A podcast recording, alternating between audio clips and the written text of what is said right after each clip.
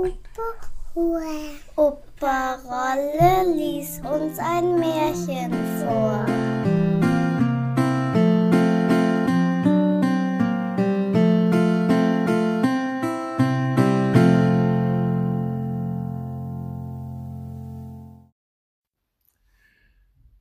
Tischlein deck dich, Goldesel streck dich, Knüppel aus dem Sack.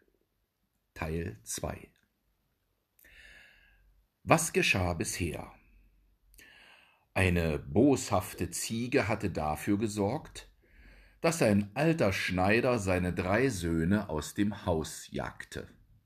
Der erste Sohn wurde ein Schreiner oder auch Tischler, wie man heute sagt.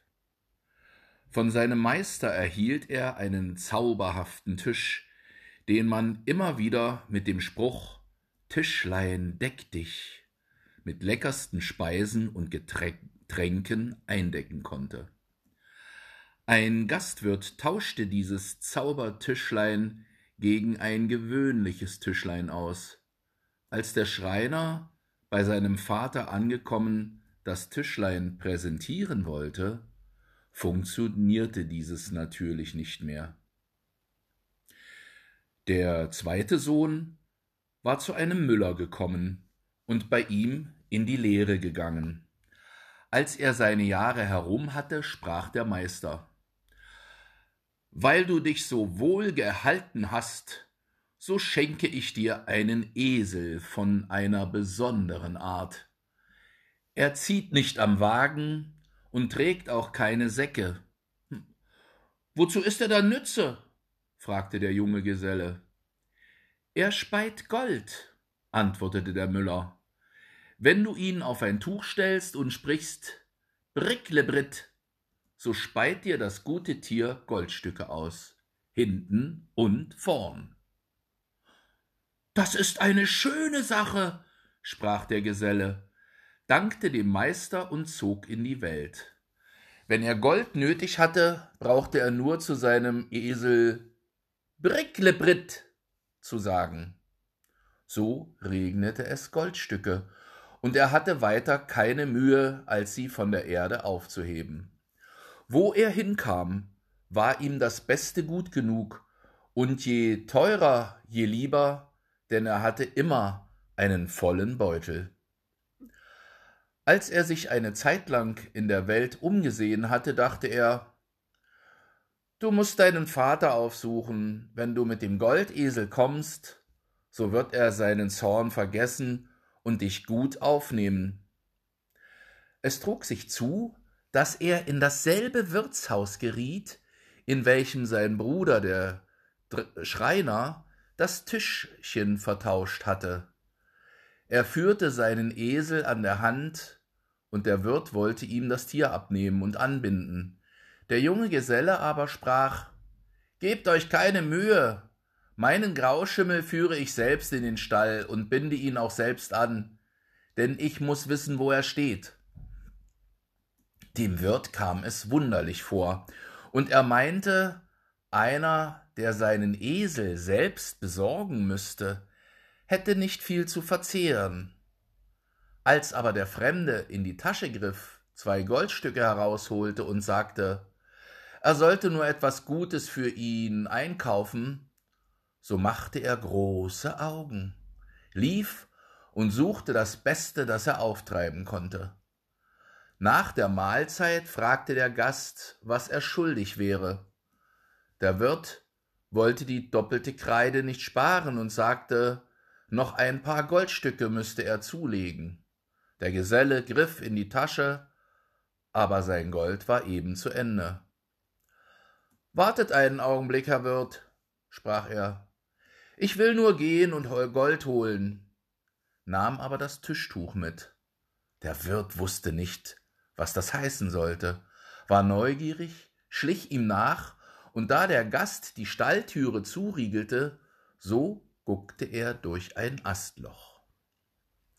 Der Fremde breitete unter dem Esel das Tuch aus, rief Brick le Brit, und augenblicklich fing das Tier an, Gold zu speien, von hinten und vorn. dass es ordentlich auf die Erde herabregnete. Ei der tausend, sagte der Wirt, da sind die Dukaten bald geprägt, so ein Geldbeutel ist nicht übel. Der Gast bezahlte seine Zeche und legte sich schlafen. Der Wirt aber schlich in der Nacht herab in den Stall, führte den Münzmeister diesen Esel weg und band einen anderen Esel an seine Stelle. Den folgenden Morgen in der Früh zog der Geselle mit seinem Esel ab und meinte, er hätte seinen Goldesel. Mittags kam er bei seinem Vater an, der sich freute, als er ihn wiedersah und ihn gerne aufnahm. Was ist aus dir geworden, mein Sohn? fragte der Alte. Ein Müller, lieber Vater, antwortete er. Äh, und was hast du von deiner Wanderschaft mitgebracht? Weiter nichts als einen Esel. Esel gibt es hier genug, sagte der Vater. Da wär mir doch eine gute Ziege lieber gewesen. Ja, antwortete der Sohn, aber es ist kein gemeiner Esel, sondern ein Goldesel. Wenn ich sage Bricklebritt, so speit euch das gute Tier ein ganzes Tuch voll Goldstücke. Lasst nur alle Verwandte herbeirufen, ich mache sie alle zu reichen Leuten. Das lass ich mir gefallen, sagte der Schneider. Dann brauch ich mich mit der Nadel nicht weiter zu quälen, sprang selbst fort und rief die Verwandten herbei. Sobald sie beisammen waren, hieß sie der Müller Platz machen, breitete sein Tuch aus und brachte den Esel in die Stube. Jetzt gebt acht, sagte er und rief Bricklebritt. Aber es waren keine Goldstücke, die herabfielen, und es zeigte sich, dass das Tier nichts von der Kunst verstand, denn es bringt nicht jeder Esel so weit. Da machte der arme Müller ein langes Gesicht, sah, dass er betrogen war und bat die Verwandten um Verzeihung die so arm heimgingen, als sie gekommen waren. Es blieb nichts übrig, der Alte musste wieder nach der Nadel greifen und der Junge sich bei einem Müller verdingen. Der dritte Bruder war zu einem Drechsler in die Lehre gegangen, und weil es ein kunstreiches Handwerk ist, musste er am längsten lernen. Seine Brüder aber meldeten ihm in einem Brief, wie schlimm es ihnen ergangen wäre und wie sie der Wirt noch am letzten Abende um ihre schönen Wunschdinge gebracht hätte. Als der Drechsler nun ausgelernt hatte und wandern sollte, so schenkte ihm sein Meister, weil er sich so wohl gehalten, einen Sack und sagte, es liegt ein Knüppel darin. Den Sack kann ich umhängen und er kann mir gute Dienste leisten, aber was soll der Knüppel darin? Der macht diesen Sack doch nur schwer. Das will ich dir sagen, antwortete der Meister. Hat dir jemand etwas zu Leid getan, so sprich nur Knüppel aus dem Sack. So springt dir der Knüppel heraus unter die Leute und tanzt ihnen so lustig auf dem Rücken herum, dass sie sich acht Tage lang nicht regen und bewegen können, und eher lässt er nicht ab, als bis du sagst, Knüppel in den Sack. Der Geselle dankte ihm, hing den Sack um, und wenn ihm jemand zu nahe kam und auf den Leib wollte, so sprach er Knüppel aus dem Sack. Alsbald sprang der Knüppel heraus und klopfte einem nach dem anderen den Rock oder Wams, gleich auf dem Rücken aus und wartete nicht erst, bis er ihn ausgezogen hatte. Und das ging so geschwind, dass eh sich's einer versah, die Reihe schon an ihm war. Der junge Drechsler langte zur Abendzeit in dem Wirtshaus an, wo seine Brüder waren betrogen worden. Er legte seinen Ranzen vor sich auf den Tisch und fing an zu erzählen, was er alles Merkwürdiges in der Welt gesehen habe.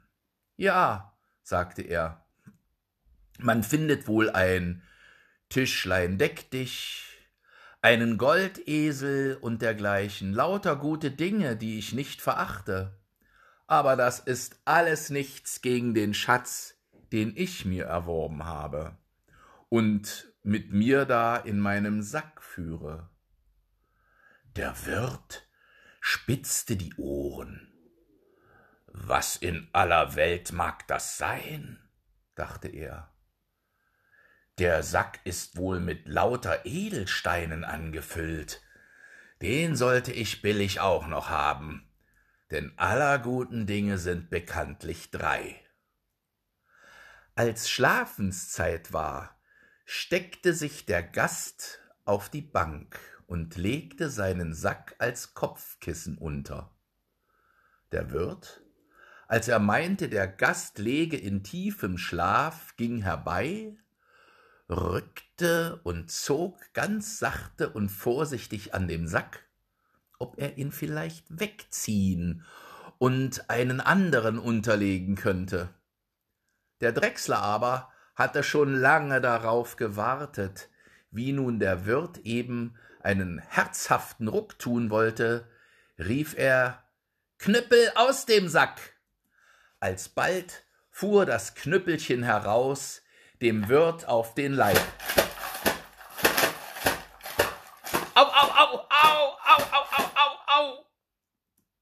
Und rieb ihm die Nähte, dass es eine Art hatte.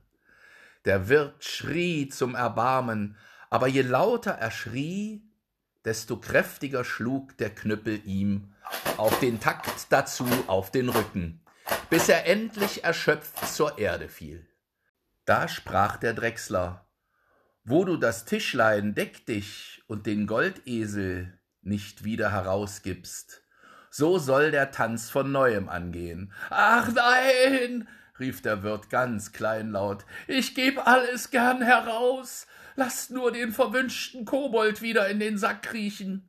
Da sprach der Geselle, ich will Gnade für Recht ergehen lassen, aber hüte dich vor Schaden. Dann rief er, Knüppel in den Sack und ließ ihn ruhen. Der Drechsler zog am anderen Morgen mit dem Tischlein deck dich und dem Goldesel heim zu seinem Vater. Der Schneider freute sich, als er ihn wiedersah, und fragte auch ihn, was er in der Fremde gelernt hätte. Lieber Vater, antwortete er, ich bin ein Drechsler geworden. Ein kunstreiches Handwerk, sagte der Vater. Was hast du von der Wanderschaft mitgebracht?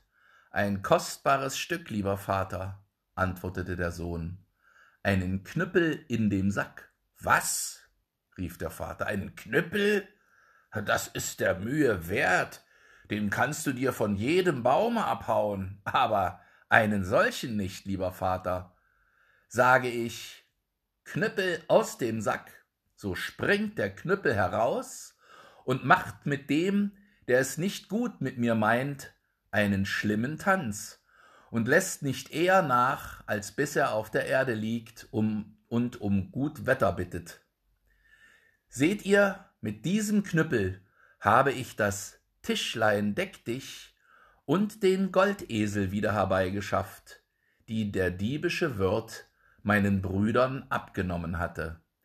Jetzt lasst beide rufen und ladet alle Verwandten ein, ich will sie speisen und tränken und will ihnen die Taschen noch mit Gold füllen. Der alte Schneider wollte nicht recht trauen, brachte aber doch die Verwandten zusammen. Da deckte der Drechsler ein Tuch in die Stube, führte den Goldesel herein und sagte zu seinem Bruder Nun, lieber Bruder, sprich mit ihm. Der Müller sagte Bricklebritt, und augenblicklich sprangen die Goldstücke auf das Tuch herab, als käm ein Platzregen und der Esel hörte nicht eher auf, als bis alle so viel hatten, dass sie nicht mehr tragen konnten. Ich seh's dir an, du wärst auch gern dabei gewesen. Dann holte der Drechsler das Tischchen und sagte Lieber Bruder, nun sprich mit ihm.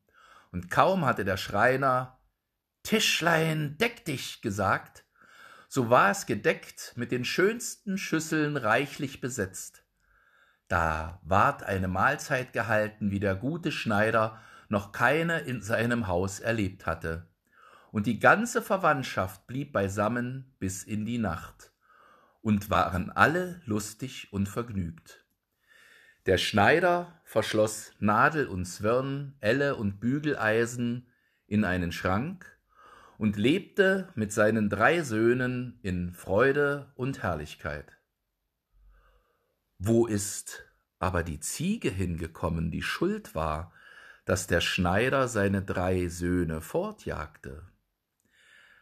Das will ich dir sagen. Sie schämte sich, dass sie einen kahlen Kopf hatte, lief in eine Fuchshöhle und verkroch sich hinein. Als der Fuchs nach Hause kam, funkelten ihm ein paar große Augen aus der Dunkelheit entgegen, dass er erschrak und wieder zurücklief. Der Bär begegnete ihm, und da der Fuchs ganz verstört aussah, so sprach er Was ist dir, Bruder Fuchs? Was machst du für ein Gesicht? Ach, antwortete der Rote, ein grimmiges Tier sitzt in meiner Höhle und hat mich mit feurigen Augen angeglotzt. Das wollen wir bald austreiben, sprach der Bär, ging mit zu der Höhle und schaute hinein. Als er aber die feurigen Augen erblickte, wandelte ihn ebenfalls Furcht an. Er wollte mit dem grimmigen Tier nichts zu tun haben und nahm Reißaus. Die Biene begegnete ihm und da sie merkte, dass es ihm in seiner Haut nicht wohl zumute war, sprach sie hm, Bär, du machst ja ein gewaltig verdrießlich Gesicht. Wo ist deine Lustigkeit geblieben? Du hast gut reden, antwortete der Bär. Es sitzt ein grimmiges Tier mit Glotzaugen in dem Hause des Roten, und wir können es nicht herausjagen. Die Biene sprach Du dauerst mich, Bär. Ich bin ein armes, schwaches Geschöpf, das ihr im Wege nicht anguckt, aber ich glaube doch, dass ich euch helfen kann. Sie flog in die Fuchshöhle, setzte sich der Ziege auf den glatten, geschorenen Kopf und stach sie so gewaltig, dass sie aufsprang, Mäh, Mäh, schrie und wie toll in die Welt hineinlief. Und weiß niemand auf diese Stunde, wo sie hingelaufen ist. Wenn sie nicht gestorben sind, dann leben sie noch heute.